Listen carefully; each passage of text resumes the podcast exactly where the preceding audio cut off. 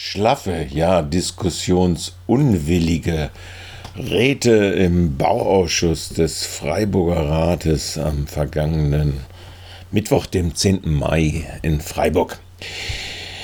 Der Baubürgermeister Professor Martin Haag ist nun wahrlich kein Freund vorfristiger öffentlicher Debatte, es sei denn, es ist schon alles irgendwie in trockenen Tüchern als aber auch nach der Schweigeminute für den langjährigen Grünen Rat, gerade auch im Bauerschuss, Helmut Thoma, und nach dem Schweigen zum Tuniberg-Rahmenplan, immerhin ein sehr umfängliches Konvolut, auch bei dem Tagesordnungspunkt 2 Schlüsselimmobilien, die immerhin von den Fraktionen selbst gefordert worden war, diese Vorlage, weder eine Einführung noch eine Debatte sich abzeichnete, wurde es ihm auch erkennbar mulmig zumute.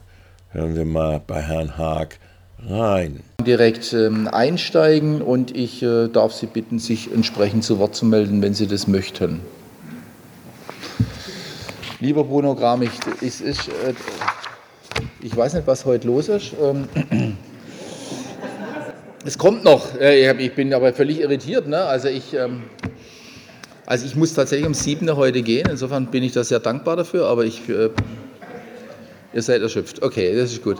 Jetzt habe ich aber doch zwei, äh, also ich wollte jetzt auch nichts provozieren. Jetzt habe ich drei Wortmeldungen. Also Lina Wimacalovic.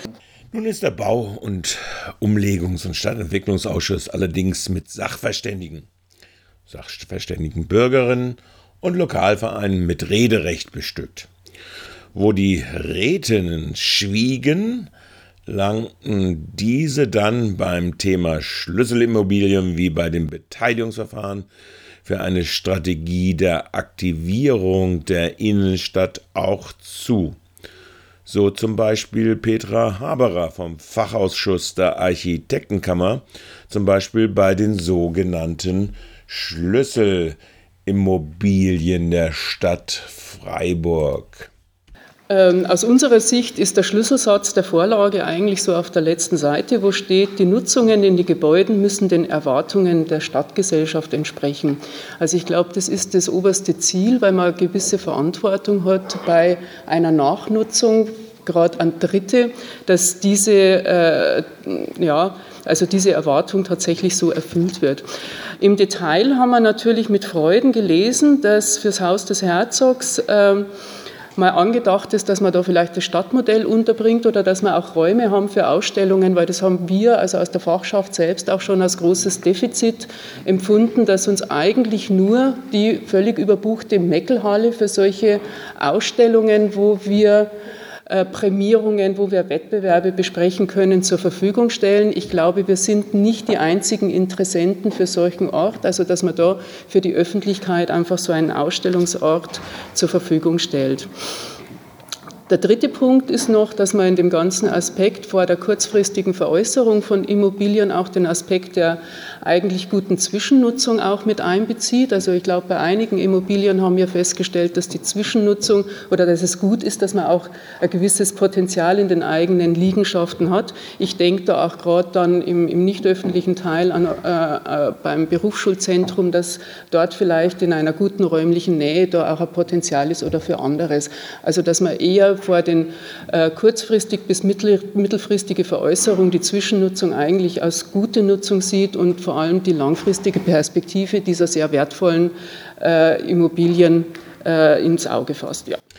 Zum Glück von Bauverwaltung und der Grünen Fraktion vielleicht fehlt der Stadt beim Thema äh, Innenstadtaktivierung gegen Leerstände leider die gesetzliche Handhabe.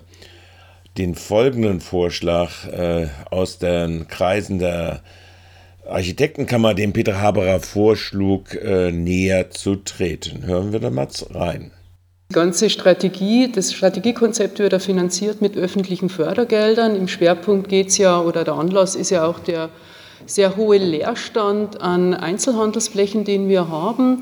Es ist schon die Frage, ob das unbedingt erforderlich ist, dass wir so viel öffentliches Geld rein geben in diese Neuausrichtung der privaten Flächen eine Anregung, die bei uns in der Kammer von der Architektenschaft geboren ist, so mal ausgehend von der Zweckentfremdungssatzung für Wohnen, ob sowas auch rechtlich wäre, dass man nicht Einzelhandelsleerstand in der Innenstadt auch als Zweckentfremdung sieht, dass man entweder sagt, äh, der, die Immobilieneigentümer müssen sich aktiv auch mal darum kümmern, dass wir diese sichtbaren Leerstände, die zu diesem tristen Bild viel, äh, führt, nicht selber beheben oder eben eine monatliche Abgabe machen, um solche Strategien und solche Transformationsprozesse gemeinsam zu überlegen. Das wäre mal eine Anregung, vielleicht, dass man da eine Satzung macht oder, wenn das nicht rechtlich möglich ist, ob man da solche Konzepte macht, weil eigentlich so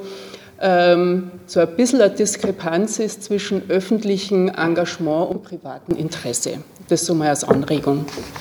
Hierzu beinahe schon resignierter Baubürgermeister. Das wird ein Prozess sein, wo wir mit den Leuten reden müssen, wo wir die überzeugen müssen, dass es vielleicht geschickter ist, eine Nutzung reinzunehmen, die ähm, auch übergangsweise für eine Belebung sorgt, als ein Geschäft lange leer stehen zu lassen und zu warten, dass dann doch der Mieter kommt, der einen hohen Mietpreis bezahlt. Ob von den Sachverständigen Redebeiträgen ermuntert sei dahingestellt, griffen dann auch die sogenannten sachkundigen Bürgerinnen bei den anderen Themen das Wort.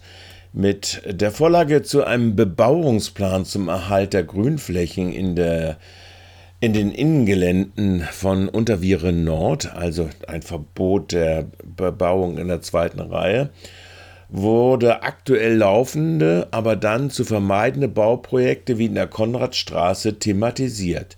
Zunächst mal Stadtplaner äh, Jerusalem zum Thema.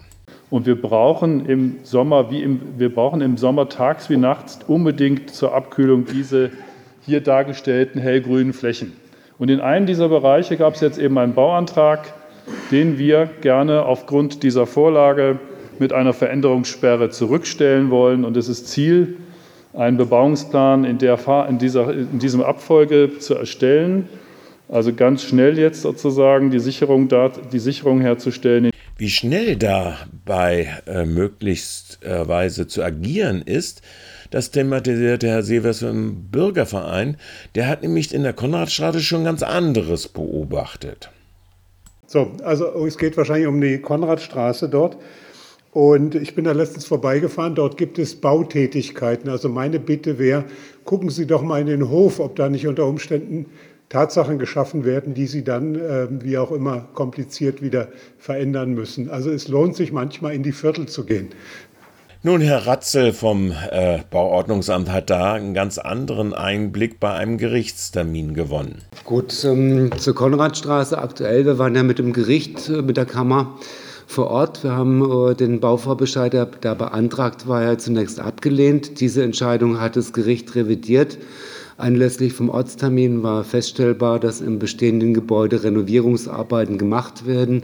Ausgesprochenes Baurecht für den rückwärtigen Bereich gibt es im Moment nicht. Und der Bauherr, der anwaltlich beraten und Profi ist, wird ohne Baugenehmigung hier auch keine Arbeiten durchführen. Alles klar, na, da kennt man das aber auch vom professionellen Hechten im Freiburger Immobilienentwicklerkreisen durchaus ganz anders, oder? Die doch recht unverbindliche bzw. vage avisierte Dreisam Revitalisierung im Gefolge der Planung des Regierungspräsidiums Wasserkokolen anzulegen, gerichtet von der Stadt auf die Erweiterung von Freizeitflächen aus dem Bevölkerungsdruck der Dietenbach-Bebauung, erforderten dann auch trotz der acht- bis zehnjährigen angepeilten Dauer der Maßnahmen verstärkte Nachfragen aus dem Bürgerverein Lehns bzw. Betzenhausens. So äh, Herr Assis zum Beispiel. Herr Assis. Genau, ich habe äh, Verständnisfragen. Ich habe nicht so ganz verstanden, bis wann, äh, oder wo das Gebiet genau liegt.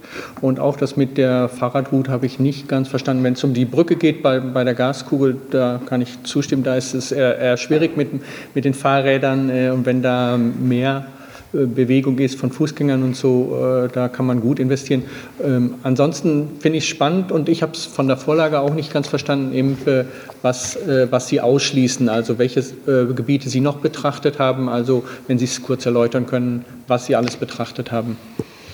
Professor Engel von der Projektgruppe Dietenbach versuchte zu erläutern. Aus einer Hand betrachtet haben wir letztlich äh, den Raum, Herr Asis, äh, zwischen etwa der Gaskugel und der Gemarkungsgrenze äh, zu Umkirch. Äh, dort äh, befinden sich aber größtenteils jetzt letztlich äh, private Flächen, Kleingärten, an die wir grundsätzlich nicht oder sagen wir nur im Notfall ran äh, wollen. Und äh, die äh, Gutachter haben gesagt, dass für die Freizeitbedarfe aus Dietenbach die Umsetzung dieser Grundvariante hier mit den Freiflächen diesseits und jenseits der Gaskugel ausreichend wäre, wenn sie durch Verbesserung von Wegebeziehungen zwischen den Kleingärten und so weiter dann noch ergänzt würde. Äh, und das ist hier sozusagen dann Inhalt äh, des Konzepts, äh, das wir umsetzen werden. Wenn es uns gelingt, natürlich weitere Flächen zu, zu akquirieren, werden wir uns da in dem Zusammenhang auch noch überlegen, was man daraus machen kann. Aber so die Musik spielt im Wesentlichen im Bereich diesseits und jenseits der Gaskugel. Für Herrn Schleich vom Bürgerverein blieben jedoch einige Fragen offen.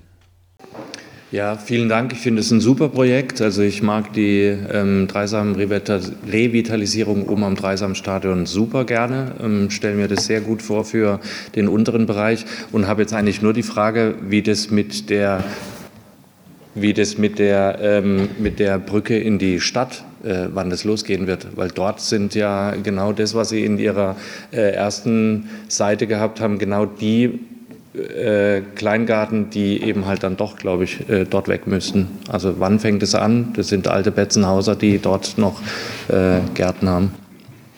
Wie der Herr Engel. Und, und Sie, haben, Sie haben aber von der Rampe gesprochen, die dann vom Betzenhauser Steg Richtung Stadt in, also Richtung Innenstadt genau. noch äh, gebaut ja. werden wird. Das ähm, würde ja dann. Also die Rampe, ähm, sag mal, ist natürlich eingebunden dann in die äh, arbeiten an den Verkehrswegen im dortigen Bereich. Ähm, da kann es sein, dass äh, die schon gegen Ende des äh, zweiten Bauabschnitts, also ich sage es jetzt mal äh, zwei bis drei Jahre früher, errichtet wird. Soweit sind wir aber noch nicht in der genauen Zeitplanung. Also wir planen, wir takten gerade den ersten Bauabschnitt durch. Das ist schwierig genug. Der zweite Bauabschnitt, in dem sich das Ganze dann bewegen würde, steht dann sozusagen als nächstes an. Und da ist es dann. Ob es dann bei den nicht öffentlichen Sitzungspunkten die Machbarkeitsstudie Sanierung der beruflichen Schulen oder eine intendierte neue Parkanlagensatzungsregulierung für den Stadtgarten, das Colombi Park, Dietenbach, Seepark, Moosweier und am Sandfang, die neuen revitalisierten Flächen dort, sowie auf allen städtischen Bolz- und Spiel- wie Trendsportplätzen außerhalb von Wäldern oder privaten äh, Vereinsanlagen sowie die Bebauungspläne Kapellenweg Kreuzkopfstraße und zum Zentrum Weingarten. Ob da die Debatte wirklich lebhafter wurde, das wissen wir allerdings nicht. Soweit euer Michael.